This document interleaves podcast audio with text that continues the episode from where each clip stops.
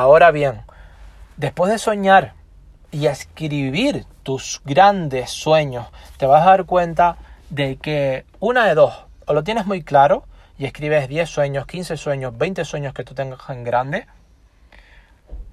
o te puede pasar que te quedes en blanco.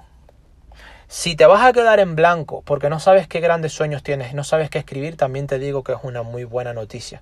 Porque eso quiere decir que hemos dado en el clavo. Eso quiere decir que tienes muchas cosas por mejorar. Eso quiere decir que no tienes un propósito exactamente claro.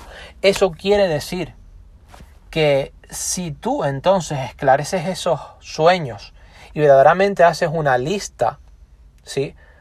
Porque si también te digo que tienes 5 o 10 sueños, yo también te puedo decir, ¿estás pensando lo suficientemente grande? Hay varios sueños que tú puedas poner en conjunto, quitar 3, quitar 5 y ponerlos en uno solo. También te voy a dejar esas pistas que puedes encontrar de forma ampliada en los programas que te menciono. Pero